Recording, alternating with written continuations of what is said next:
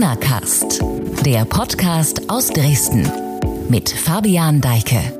Sich gegen das Coronavirus impfen zu lassen, kann in Deutschland jeder frei für sich entscheiden. Es gibt gute Argumente dafür, aber genauso auch Gründe, die zumindest Anlass für Nachfragen geben. Einen Impfzwang gibt es nicht, aber aktuell eine größere Diskussion darüber, wie künftig mit nicht geimpften Personen in unserer Gesellschaft umgegangen werden soll. Schließlich haben wir so langsam den Moment erreicht, wo alle, die es wollen, ein Impfangebot bekommen damit willkommen zu dieser Folge Corona Cast. Ich bin Fabian Deike und heute geht es, wie gerade schon zu hören, um das heikle Thema Impfpflicht. Mein Gesprächspartner gleich ist der Präsident des Weltärztebundes Frank Ulrich Montgomery. Zuvor aber wie immer ein kurzer Blick auf die aktuellen Corona-News. Und da geht's los mit einer spannenden Umfrage. Sächsische.de und die Meinungsforscher von Civey haben in den vergangenen zwei Wochen mehr als 1000 Menschen in Sachsen befragt, wie sie den Wegfall der Maskenpflicht beim Einkaufen empfinden. Sachsen ist da ja seit Mitte Juli das einzige Bundesland mit dieser Lockerung. Die Mehrheit mit 53 Prozent scheint damit ganz zufrieden zu sein, aber mit rund 41 Prozent sagt auch eine größere Gruppe, dass sie trotzdem weiterhin beim Shoppen die Maske tragen will. Mehr zu der Umfrage gibt's auf sächsische.de. So, und für Reiserückkehrer gibt's ab diesem Mittwoch eine kleine Änderung bei den Quarantänevorgaben. Es gilt jetzt, wer aus einem Gebiet mit neuen, ansteckenderen Virusvarianten kommt, kann die vorgeschriebene 14-tägige Quarantäne nun mit einem negativen Test vorzeitig beenden, wenn die Region noch während der Quarantänezeit herabgestuft wird zu einem Risikogebiet oder Hochinzidenzgebiet mit hohen Infektionszahlen. Klingt ein bisschen kompliziert. Grundsätzlich ist aber das vorzeitige Freitesten für Einreisende aus Virusvariantengebieten sonst nicht möglich. Unabhängig davon müssen sich Urlauber wohl nun auch auf erweiterte Testpflichten bei der Rückkehr nach Deutschland aber gefasst machen.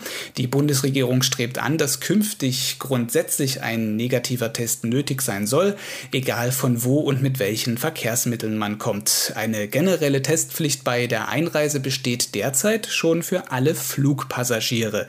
Mehr zum Reisen und wie die Corona-Lage in einigen beliebten Urlaubsländern gerade ist, fassen wir auf sächsische www.ftf.de zusammen. Links auf Artikel zu diesen Themen platziere ich in der Beschreibung dieser Folge. Und jetzt kommen wir zum Thema dieser Folge Corona-Cast. Es geht um die Debatte um eine Impfpflicht sowie darum, wie man künftig mit nicht geimpften Personen umgehen sollte in Deutschland. Zuerst ein Dankeschön an meinen heutigen Gast, der sicher viele Interviewanfragen bekommt, sich aber heute für uns die Zeit nimmt. Hier ist zugeschaltet per Videoanruf Präsident des Weltärztebundes Frank Ulrich Montgomery. Ich grüße Sie. Hallo, ich grüße Sie zurück. Herr Montgomery, wir reden gleich über die schwierige Frage Impfpflicht, ja oder nein. Zuerst aber vielleicht ein Überblick. Sie als Präsident des Weltärztebundes haben einen weiteren Blick auf die Pandemie als die meisten von uns, die wahrscheinlich nur erstmal so auf ihre Region oder auf Deutschland schauen. Deshalb ein Vergleich. Wie geht es uns in Deutschland aktuell und wie bewerten Sie im globalen Vergleich was wir geschafft haben und was wir gemacht haben in den letzten anderthalb Jahren? Also aktuell, äh, bezogen jetzt auf Juli, August äh, 2021 geht es uns in Deutschland im Vergleich mit vielen anderen Ländern sehr gut. Äh, wir haben relativ niedrige Inzidenzzahlen, auch wenn sie wieder steigen. Wir haben etwa die Hälfte der Bevölkerung durchgeimpft. Etwa zwei Drittel haben zumindest eine Impfung erhalten. Das sind eigentlich ganz gute Ausgangsdaten. Aber wir sind weit von einem Überwinden der Pandemie entfernt. Äh, und deswegen müssen wir äh, weiter an Maßnahmen arbeiten. Wir müssen weiter uns selber auch nach der Pandemie verhalten. Und das heißt Abstandsregeln, Masken tragen und Hygieneregeln. Und dann geschieht uns nicht das, was wir in vielen anderen Ländern sehen, äh, dass das, was wir ja wohl am meisten fürchten, nämlich der harte Lockdown wieder durchgeführt werden muss am besten gerade zu erkennen in den Niederlanden, wo Restaurants und äh, Clubs, Bars, Diskotheken, Sportveranstaltungen gerade mal zwei Wochen auf sein konnten. Dann mussten sie wieder zugemacht werden, weil die Inzidenzzahlen so stark stiegen. Also Fazit, es geht uns relativ gut jetzt. Äh, und äh, wir müssen aufpassen, dass das so bleibt, damit diese berühmte vierte Welle, die mit Sicherheit kommt, den, der Anfang, den spüren wir schon, damit das aber dann am Ende nur ein sanftes Plätschern am Strand wird und nicht äh, ein Tsunami, der wieder zu Lockdown und großen wirtschaftlichen Veränderungen führt. Mhm. In Wissenschaft, Politik, Gesellschaft, aber auch hier im Podcast haben viele Gäste immer gesagt, das Impfen wird der Wendepunkt sein der Pandemie. Jetzt sind in Deutschland etwa 50 Prozent der Menschen zweimal geimpft oder halt, wenn sie Johnson Johnson bekommen haben, einmal. Also wir sagen durchgeimpft. Trotzdem beschäftigt uns Corona, wie Sie auch gerade eben sagen, immer noch und wahrscheinlich auch noch etwas länger. Was bringt uns dieser Impfeffekt nun, gerade mit Blick auf die nächsten Monate? Ja, wahnsinnig viel. Das können Sie äh, in Israel, äh, in Holland und äh, in Großbritannien betrachten. Denn bei Inzidenzzahlen von 300, die wir in Großbritannien zum Beispiel haben und in den Niederlanden, gibt es dort keine Überflutung der Krankenhäuser, keine Überflutung der Intensivstationen weil auch Geimpfte angesichts neuer Varianten doch eine, ich nenne es mal eine Teilimmunität haben. Die werden eben nicht so krank äh, wie ungeimpfte. Sie bleiben deswegen von den Intensivstationen und Krankenhäusern fern und müssen zwar noch einmal durch eine milde Form der Erkrankung das kennen wir ja auch von der Grippe, gegen die wir uns ja auch jedes Jahr wieder impfen lassen sollten. Äh, aber sie müssen eben, sie werden nicht mehr so krank, dass sie sterben, wie wir das erlebt haben. Und deswegen ist das Impfen in der Tat der Schlüssel. Aber 50 Prozent reicht eben nicht. Wir müssen auf mindestens 85 Prozent kommen.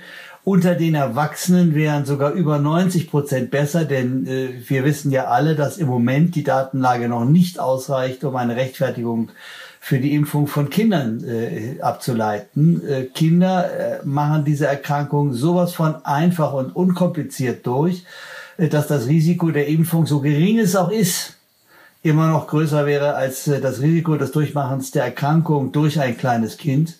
Und deswegen tun wir uns so schwer damit, eine generelle Impfung äh, für alle Kinder zu empfehlen, wie wir es zum Beispiel bei klassischen Kinderkrankheiten ja tun, Masern, Diphtherie, Keuchhusten, das sind ja alles klassische Kinderkrankheiten, gegen die man auch Kinder impft. Jetzt sprechen Sie das Thema Impfung bei Kindern an. Darüber wollte ich in diesem Gespräch mit Ihnen auch noch sprechen. Ziehen wir einfach mal ganz kurz vor. Wie ist da Ihre Meinung dazu? Ist eine Impfung bei Kindern zu empfehlen? Was ist Ihr Standpunkt? Das hängt ausschließlich von der wissenschaftlichen Datenlage ab. Ähm, ich bin natürlich dafür, möglichst alle Menschen zu impfen, bei denen das Risikoprofil klar sagt, dass äh, der Nutzen der Impfung größer ist äh, als das Risiko der Erkrankung. Das ist völlig mhm. unabhängig von den Alterskohorten, aber wir haben hier ein Problem, dass diese Erkrankung eben offensichtlich im Kindesalter so unauffällig verläuft, dass dieses Risikoprofil stimmen muss. Dazu braucht man Studien, dazu braucht man wissenschaftliche Erkenntnisse und die STIKO macht es, also die Ständige Impfkommission macht es sich nicht einfach, was ich richtig finde, äh, weil wir müssen selber davon überzeugt sein, dass der, die Impfung dem Impfling am meisten nutzte und nicht mhm. der Gesellschaft. Wir hätten gerne natürlich zum Offenhalten der Schulen, aber auch zur Vermeidung der Übertragung an andere Menschen alle Kinder auch immunisiert. Aber das Wohl des Impflings, des individuellen Einzelnen steht im Vordergrund. Darauf müssen wir immer achten. Mhm. Die STIKO, um das kurz zusammenzufassen, hat eine pauschale Empfehlung für 12- bis 15-Jährige bisher nicht vorgeschlagen. Das ja, schon, schon bei den 12- bis 15-Jährigen schlägt sie nicht so. Für mich sind viel interessanter eigentlich die Kinder von, äh, ich sage mal, Geburt bis, bis 12. Da gibt's ja noch keine Daten und wir sollten uns darüber im mhm. Klaren sein, das ist, die, das ist der Großteil der Schulkinder und der Kindergarten- und Kindertagesstättenkinder. Und da gibt's dann übrigens natürlich auch eine, eine Seitenlösung, nenne ich das mal. Wenn man schon die Kinder alle nicht impfen kann, dann sollten wenigstens alle Lehrer, alle Erzieher, alle Menschen, die mit diesen Kindern umgehen, die sollten dann wenigstens geimpft sein. Äh, erstens, damit sie selber geringeres Risiko haben zu erkranken und richtig krank zu werden. Aber auch damit sie hm. äh, diese, die, das Virus nicht in die ihnen anempfohlenen Kinder hineintragen können. Kommen wir doch mal zurück auf die vorhin angesprochenen anderen Werte jetzt neben Impfung, nämlich hatten Sie gesagt, wir müssen auch auf die Inzidenz blicken, beziehungsweise gibt es da gerade auch eine Diskussion, eine Debatte, die sich um ein Papier rankt, die der RKI-Präsident Lothar Wieler ähm, in Umlauf gebracht hat. Und auf diesem Papier soll stehen quasi, dass man auch im Herbst, wenn möglicherweise eine vierte Welle kommt, man auf die Inzidenz beim Ergreifen von Ma Maßnahmen schauen sollte, statt eben beispielsweise auf Impfquote oder Krankenhausauslastung. Was halten Sie von dieser Idee? Na, also Lothar Wieler hat mit einer Sache völlig recht. Die Inzidenz ist nach wie vor der zentrale Faktor, der zentrale Wert, den wir leicht messen können. Aber eine Inzidenz von zum Beispiel, wie wir sie jetzt haben, 15, äh, unter einer zur Hälfte geimpften Bevölkerung hat eine völlig andere Relevanz als eine äh, äh Inzidenz von 15 in einer komplett ungeimpften Bevölkerung. Und deswegen mhm. ist die Inzidenz der Wert, der uns zeigt, wo wir gerade im Infektionsgeschehen stehen. Aber es gibt andere Werte, die sind wichtig. Da ist dieser berühmte R-Wert, also wie viele andere steckt ein Infizierter selber noch an. Wenn der über eins ist, dann steigt äh, über die Zeit auch der Inzidenzwert. Dann gibt es aber auch äh, den Wert mhm. der Krankenhauseinweisung. Wie viele von den Erkrankten werden so krank, dass sie ins Krankenhaus müssen? Wie viele müssen davon auf die Intensivstation? Und schließlich gibt es auch noch einen interessanten Wert und der ist, wie viele Menschen sind arbeitsunfähig krank äh, wegen äh, Covid-19. Und es gibt eben keine Wunderformel, keinen goldenen Schnitt, in dem man all diese Werte in eine Formel hineinpacken kann und dann sagen, bei Größe 1 ist es gut und bei kleiner 1 ist es schlecht. Nein, das gibt's nicht. Hier müssen Menschen individuell die Situation betrachten, bewerten und das immer auch unter Berücksichtigung der Dynamik. In welche Richtung geht das? Denn mhm. die Infektion von heute merken wir vielleicht in 14 Tagen. Äh, in vier Wochen merken wir sie auf der, in der Klinik und in sechs Wochen in der Todesfallstatistik. Äh, das heißt, alles geht mit so immensen Verzögerungen, Latenzen hin. Und wir müssen vorausschauend denken. Deswegen, mhm. Das Beste ist, Infektionen nicht zulassen, nach wie vor nicht zulassen, damit auch Variationen, Mutanten nicht entstehen können. Und deswegen haben wir alle es in der Hand, dass diese vierte Welle ganz kleines Plätschern nur wird, indem wir uns an Maskentragen halten, indem wir Abstand einhalten und Hygieneregeln beachten. Hm. Worauf ich mit dieser Frage nach der Inzidenz als Wert an dem man sich ja so oft auch richtet, wenn es um ähm, Maßnahmen, Lockerungen wie auch Verschärfungen geht. Worauf ich da hinaus wollte, war ja, wenn ich jetzt sage, die Inzidenz wird der maßgebende Wert oder bleibt ein maßgebender Wert und wir nehmen nicht beispielsweise die Impfquote her, das wirkt sich ja auch möglicherweise dann auf die Impfbereitschaft der Menschen aus. Wenn jetzt die Inzidenz weiter der Wert bleibt, warum sollte sich dann jemand impfen lassen, wenn es sich ja sowieso ähm, nicht niederschlägt dann in der Art und Weise, wie gelockert oder verschärft wird. Sie sprechen das an, was wir das Präventionsparadox nennen. Das Dilemma mhm. ist, je besser wir in der Prävention sind und je geringer die Inzidenzzahlen oder überhaupt die Erkrankungszahlen sind, desto weniger glauben die Leute, dass da was ist. Die sagen doch, ach ja, das ist nur so ein paar Leute, ist doch alles nicht schlimm und so. Nein, dieses Virus wird uns noch lange begleiten und dieses Virus hat in bestimmten Altersgruppen eine Letalität von 20, 30 Prozent. Und deswegen müssen wir mhm. nach wie vor Vorsorge betreiben. Und das sind auf der einen Seite die Prävention durchs Impfen, auf der anderen Seite die persönliche Prävention durch das Vermeiden körperlicher Kontakte und durch ganz einfache Maßnahmen. Ich habe sie schon dreimal aufgezählt. Ich tue es trotzdem nochmal. Maske tragen, Abstand halten, Hände waschen.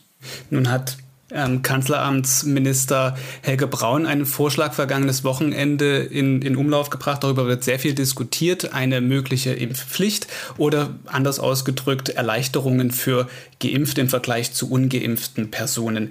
Was halten Sie von diesem Vorschlag, ungeachtet dessen, was man an weiteren Präventionen ja auch tun sollte?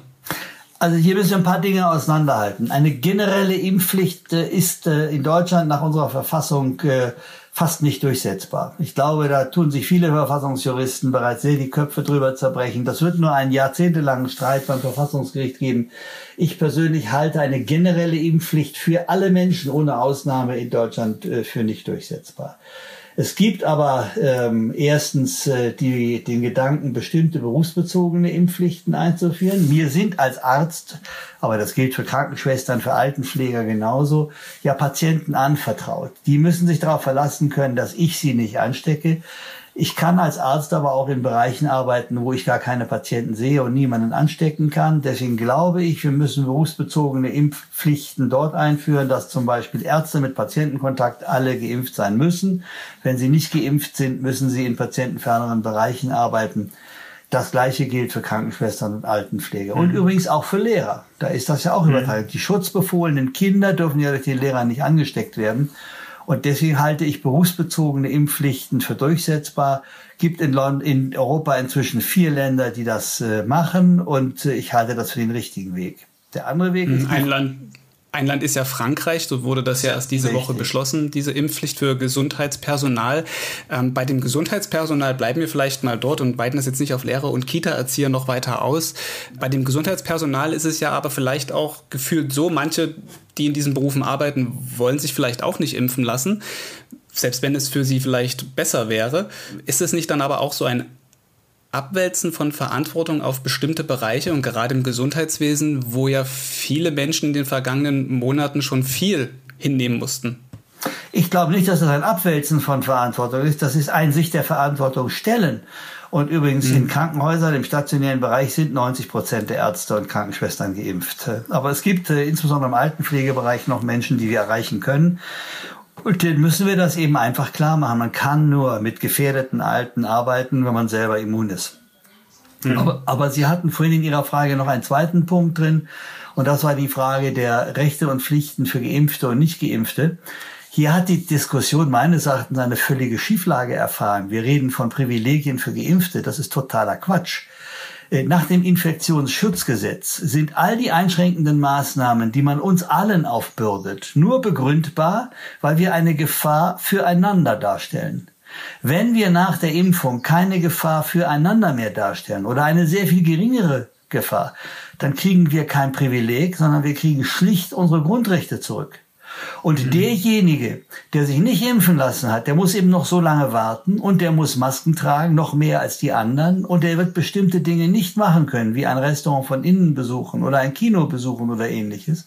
Und er wird in Zukunft auch seine Tests selber bezahlen müssen. Weil warum soll ich als Allgemeinheit, nachdem ich jemanden das Lösungsangebot gemacht habe, nämlich sich impfen zu lassen, warum soll ich weiter für seine Tests bezahlen?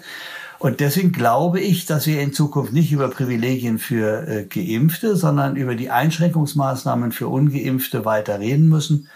Ich glaube übrigens, und das belegt die Erfahrung äh, aus manchen anderen Ländern, in denen man so etwas äh, eingeführt hat, äh, dass das zu einem massiven Schub äh, beim mhm. Impfen führt. Sehr viele Menschen werden ihre Impfskepsis dann aufgeben, denn die Impfskepsis, seien wir uns auch mal ehrlich, stammt ja sehr oft nicht aus Wissen oder aus Beschäftigung mit der Tatsache, sondern aus Bauchgefühl oder Faulheit.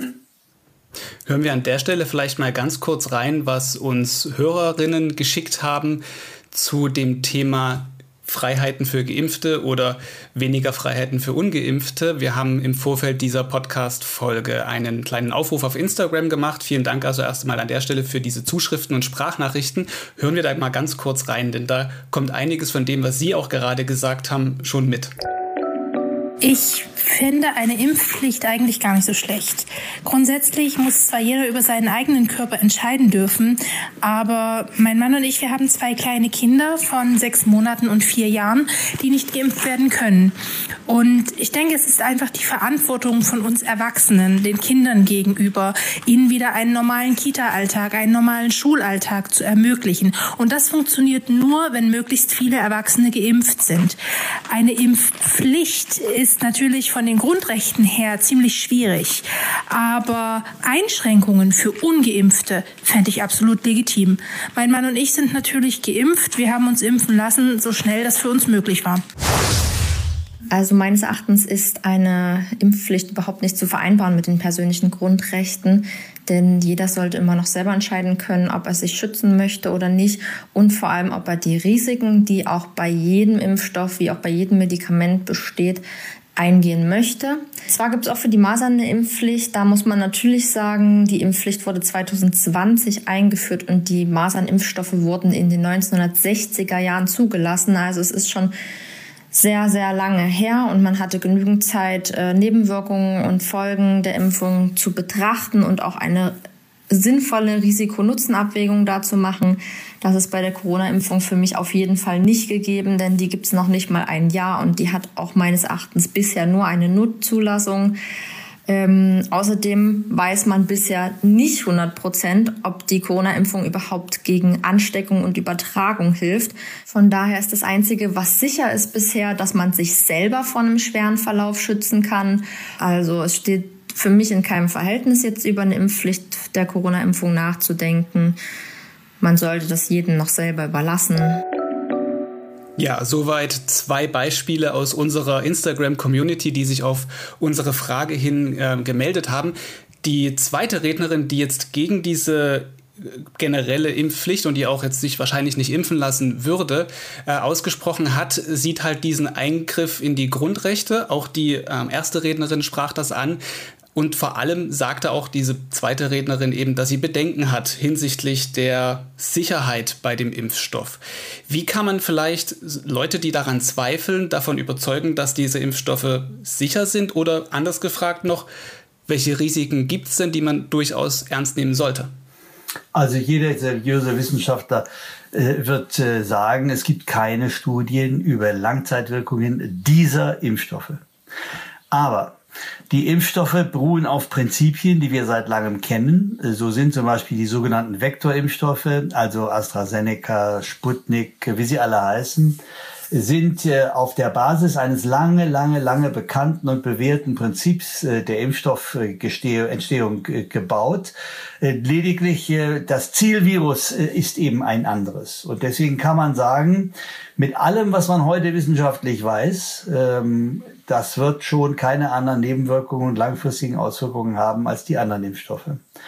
Und diese sogenannten mRNA-Impfstoffe, die ich persönlich als Arzt für eine geniale Idee und für einen echten riesigen Fortschritt halte, die kennen wir nicht als Impfstoffe. Aber das Prinzip kennen wir aus der Krebstherapie seit über zehn Jahren. Es ist dort bewährt, hat sich sehr bewährt und äh, wird dort viel angewendet und äh, dort kennen wir auch die langfristigen Auswirkungen, die eben äh, nicht in, in irgendeinem befürchtenswerten oder dramatischen Auswahl, Ausmaß da sind.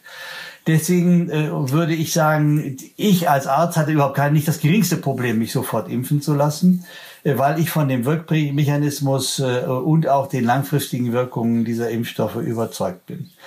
Wenn ich eines noch korrigieren darf, die junge Dame in dem äh, Podcast redete von einer Notfallzulassung. Das ist falsch. Die Notfallzulassung hat es in den amerikanischen, in den USA gegeben. Wir haben besonders darauf geachtet, dass es in Europa eben keine Notfallzulassung, sondern eine beschleunigte Zulassung gibt. Das ist ein gravierender Unterschied. Das Prüfverfahren ist genau das gleiche wie bei der normalen Zulassung. Nur beginnt es nicht am Ende aller Studien und wenn alles vorbei ist, sondern es die, die Prüfung fand bereits während der Studien in einem rollierenden Verfahren statt. Deswegen hat es dann am Ende nur äh, etwa vier bis sechs Wochen gedauert, um die Zulassung auszusprechen. Das ist aber in der Qualität fast genauso gut wie die normale Zulassung, die wir immer gehabt haben und deutlich besser als die Notfallzulassungen, die wir aus einigen anderen Ländern kennen. Dagegen haben wir uns als Ärzte immer gewehrt, weil wir gesagt haben, das erzeugt Unruhe bei der Bevölkerung. Das muss man einfach nur mal richtig stellen. Wir haben in Europa gut geprüfte, ausreichend geprüfte Impfstoffe, die wir die der Bevölkerung zur Verfügung stellen um jetzt nochmal auf die unsere Ursprungsfrage für dieses Gespräch zurückgekommen. Wir haben ja äh, überlegt, ist es möglich, eine verpflichtende Impfung oder Freiheiten für Geimpfte zu ermöglichen? Ich glaube, dass es in Deutschland schwierig wird, Sie ja selber auch, das mit den Grundrechten zu vereinbaren, zumal es ja auch Stimmen aus der Politik gibt, die das klar verneinen momentan, unter anderem der Ministerpräsident von Sachsen, Michael Kretschmer und auch äh, an diesem Mittwoch der Kultusminister hier in Sachsen, Christian Piwarz, verneinte eine verpflichtende Impfung. Was glauben Sie, wie könnte man Menschen, wenn es jetzt nicht unbedingt Vorteile für Geimpfte geben wird, dazu motivieren, sich dann doch impfen zu lassen? Durch Aufklärung. Ich glaube, wir machen ein, ein paar Fehler. Erstens, wir haben jetzt alle erreicht, die wir auf der intellektuellen Ebene leicht erreichen können. Jetzt gibt es noch verschiedene Gruppen, an die wir nicht herankommen. Zum einen die totalen Impfskeptiker. Sie ahnen ja gar nicht, was ich für E-Mails bekomme und was ich für Briefe bekomme, von welch krudem, wirren Inhalt die äh, durchzogen sind, bis hin aber auch zu sehr aggressiven äh, Meinungsäußerungen. Diese Menschen werden wir nicht erreichen mit nichts auf der Welt. Also deswegen müssen wir für alle anderen umso mehr Sorge tragen, dass die geimpft werden, damit wir am Ende das hehre Ziel der Herdenimmunität wenigstens einigermaßen erreichbar. Dazu fehlt Transparenz. Wir müssen wirklich über alles reden. Wir müssen auch über Nebenwirkungen. Sie werden auch uns hören. Das war bei AstraZeneca ein Riesenproblem. Sollte man über die Nebenwirkungen der Impfung reden, weil das natürlich Leute abschreckt. Aber wir haben immer gesagt, nein, man muss alles auf den Tisch legen. Nur dann kann man Menschen überzeugen.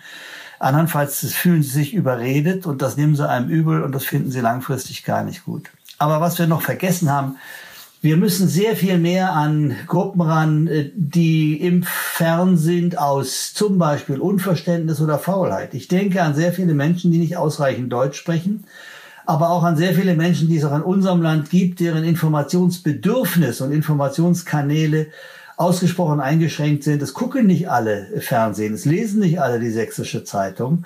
Äh, sondern es gibt Menschen, deren Informationsgehalt ausgesprochen gering ist. An die müssen wir ran. Und schließlich, mhm. es gibt in Deutschland eine Menge von Menschen, die sprechen nicht ausreichend Deutsch, um das alles zu verstehen. Auch die müssen wir erreichen. Und deswegen glaube ich, dass wir durch Informationskampagnen, durch Überzeugungskampagnen noch eine ganze Menge Menschen dazu bekommen können, sich impfen zu lassen. Vielleicht müssen wir nicht erwarten, dass sie Schlange stehen an den Impfzentren. Vielleicht müssen wir vor ihren Unterkünften, da wo sie sich aufhalten, Schlange stehen, um sie zu impfen.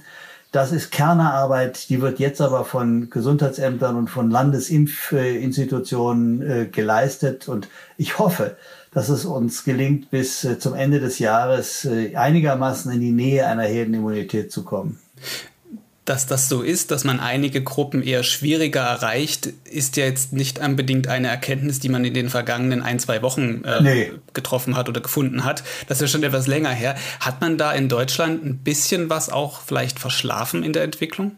Naja, am Anfang hatten wir ja gar nicht genug Impfstoff. Ich weiß noch, als im Mai das Kölner Gesundheitsamt äh, dessen Leiter ein ganz hervorragender Kollege ist, äh, dann mit angefangen hat, in einem Problemviertel von äh, Köln Menschen durch einen Impfbus zu erreichen und sich lange, lange, lange Schlangen von äh, Menschen mit Migrationshintergrund bildeten, die dort hinein wollten, dass damals es empörte Stimmen gab, es gibt noch gar nicht genug Impfstoff in den Impfzentren, da herrscht noch eine Knappheit.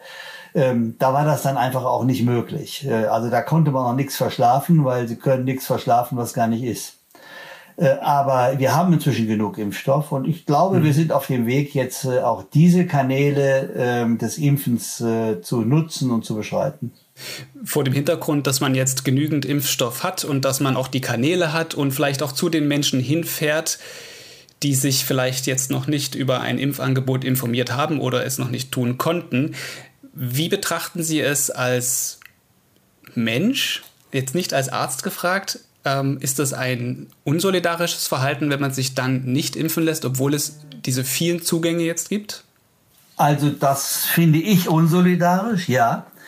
Ich glaube, dass wir in unserer Gesellschaft äh, viele Menschen haben, die sich darauf verlassen, wenn sich die anderen impfen, kriege ich ja über die Herdenimmunität auch äh, mein, äh, meine, meine Sicherheit mit und sich selber nicht äh, diesem Peaks aussetzen wollen oder dem Tüttelchen Risiko, weil es ist praktisch kein Risiko, aussetzen wollen. Äh, und ich glaube, dass das typisch für unsere Gesellschaft ist, die ja immer mehr entsolidarisiert. Das Ich wird immer wichtiger als das Wir. Und es gibt sehr viele Menschen, denen ist das völlig egal, äh, was in der Gesellschaft äh, mit passiert oder beim Impfen passiert. Ich persönlich glaube, es ist ein Akt der Solidarität neben meinem persönlichen Schutz, weil ich, wenn ich geimpft bin, weniger krank werde oder gar nicht krank werde, stellt es ein hohes Maß an Solidarität mit meiner Umwelt dar, weil ich keinen anstecken kann, weil ich äh, niemand anders äh, äh, hier gefährde. Und deswegen glaube ich, das ist schon ein klarer Akt von Entsolidarisierung, den wir überall in der Gesellschaft erleben. Und ich habe manchmal das Gefühl, dass auch diejenigen, die so argumentieren, das genau wissen. Sonst würden sie nicht so aufgeregt und äh, aggressiv und hektisch ihre Argumente vortragen. Sie wissen selber, wie unsolidarisch sie sind wenigstens schämen sich manche noch dafür. Jetzt haben wir viel über Impfen gesprochen und auch darüber, dass das der Schlüssel sein kann, um möglichst mit einem höheren Tempo aus dieser Corona-Pandemie herauszukommen. In Europa, in der EU sind momentan rund 70 Prozent ähm, durchgeimpft. In Deutschland sind es 50 Prozent. Aber nehmen wir vielleicht mal die EU, um das globaler vergleichen zu können. Wenn jetzt Industrienationen so hohe Impfquoten haben und im Rest der Welt es in vielleicht ärmeren Ländern, in Schwellenländern ganz anders aussieht, ist da vielleicht auch eine Schieflage da? Sollten wir jetzt, obwohl vielleicht noch nicht alle geimpft sind, da mehr abgeben? Denn es muss ja weltweit das Tempo erhöht werden, um nicht unbedingt Mutationen Tür und Tor zu öffnen. Also absolut. Was viele Menschen vergessen ist, ähm, weitere Mutationen können nur geschehen, wenn wir Infektionen zulassen. Die, Infekt die Mutation geschieht ja völlig ungeplant äh, und ungezielt in einer Infektion. Das heißt, wir haben ein ganz originäres Interesse, Infektionen, egal wo sie stattfinden, nicht zuzulassen, damit äh, nicht diese Infektionen oder die Mutationen wieder zu uns zurückschwappen. Und deswegen ist die Initiative zum Beispiel der Weltgesundheitsorganisation unter dem Namen COVAX richtig. Äh, die den Versuch macht, auch den Ländern, die sich Impfstoffe nicht leisten können, sei es, weil sie sie nicht produzieren können, sei es, weil sie sich nicht kaufen können, mit Impfstoff zu versorgen, möglichst kostenfrei zu versorgen. Und auch äh, die Europäische Union wie die Bundesregierung leisten hier große Hilfe. Natürlich immer noch nicht genug, weil erstmal haben wir alle an uns selber gedacht. Aber wir unterscheiden uns erheblich von Ländern wie zum Beispiel Großbritannien oder den Vereinigten Staaten von Amerika, die einen Impfnationalismus betrieben haben und mindestens am Anfang äh, Impfstoffexportverbote ausgesprochen haben, um den Impfstoff im eigenen Land zu behalten. Wir versuchen immer, angefangen mit den Staaten, die direkt um uns herum sind, bis hin zur ganzen Welt dafür zu sorgen, dass äh, es eine möglichst hohe Immunisierung auf der ganzen Welt gibt. Übrigens, dass man das kann und dass man damit sehr erfolgreich ist, das haben wir mit den Pocken bewiesen, mit einer guten Impfung, mit einer Impfpflicht in fast allen Ländern der Welt, mit einer guten Kontrolle durch Gesundheitsämter ist es uns gelungen, in den 50er und 60er Jahren die Pocken vollständig auszurotten. Es gibt heute noch mhm. zehn kleine Fläschchen mit Rest äh, von äh, Pockenvirus, 10, äh, 20, Entschuldigung, 10 in Amerika, 10 in äh, Russland, äh, die man aufbewahrt hat, um, äh, falls es mal aus irgendeiner Ecke doch noch wieder herkommt, äh, um daraus Impfstoff produzieren zu können. Aber im Prinzip haben wir die Pocken auf der Welt ausgerottet. Das ist eine Riesenchance für die Menschheit. Und äh, einen ähnlichen Weg, wenn auch lange nicht so erfolgreich, aber einen ähnlichen Weg sollten und können wir auch bei Corona gehen. Ich nehme das Bild mit diesen 20 Impfdosen oder Impfflächen mal auf. Wann wird denn der Zeitpunkt gekommen sein? Es ist immer schwierig vorauszublicken in dieser Pandemie, das haben wir gelernt, aber wann wird dieser Zeitpunkt gekommen sein, wo irgendwo diese 20 Flächen im Kühlschrank stehen? Tja, das wird noch ganz, ganz lange sein. Äh, außerdem ist die Mutationsgeschwindigkeit äh, und das Mutationsgeschehen beim Coronavirus viel stärker als äh, beim Pockenvirus. Deswegen, äh, das äh, sehe ich ehrlich gesagt, äh, da, da fehlt mir jede Fantasie und einen Zeitraum würde ich nie im Leben nennen. Ich glaube, auch dazu wird es nie kommen. Es wird ähnlich eher so sein wie bei der Grippe. Äh, wir nehmen äh, ja Grippetote inzwischen äh, lange in Kauf, weil wir, ähm, weil wir uns nachlässig gegenüber der Grippeimpfung verhalten. Äh, bei Corona wird es am Ende ähnlich sein, aber es wird sich, wenn die Bevölkerung so grundimmunisiert ist, auf äh, kleinere Zahlen äh, reduzieren. Übrigens, ein guter Nebeneffekt der ganzen Lockdown-Maßnahmen des letzten Winters war, wir haben praktisch keine Grippe, keine Erkältungen gesehen. Ich habe seit anderthalb Jahren nicht mal mehr einen Schnupfen gehabt, weil das konsequente Tragen von, äh, von Masken und konsequentes Einhalten von Abstandsregeln äh, verhindert, dass man sich auch mit all den anderen Viren, die uns sonst äh, im Herbst, äh, Winter und Frühjahr so belästigen, dass man sich mit denen ansteckt. Also ich kann nur mhm. sagen, weitermachen auf diesem Weg, dann das Impfen nicht vergessen und dann wird vielleicht dieser Herbst und dieser Winter deutlich weniger schlimm als der letzte.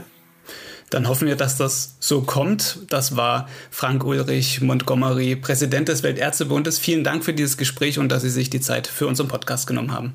Es war mir ein Vergnügen. Ja, die Debatte um eine Impfpflicht und Erleichterungen für Geimpfte ist eine komplizierte. Es ist eine gesamtgesellschaftliche Frage, bei der wir uns ständig in einer Abwägung von gesundheitlicher Unversehrtheit und Freiheitsrechten bewegen. Frank Ulrich Montgomery, Präsident des Weltärztebundes, hält eine Einführung einer generellen Impfpflicht in Deutschland für nicht durchsetzbar, aber das haben wir im Gespräch eben mitgenommen. Er plädiert für eine Verpflichtung in bestimmten Berufsgruppen, also im Gesundheitswesen, bei Patientenkontakt oder in Schulen und bei Erziehern etwa.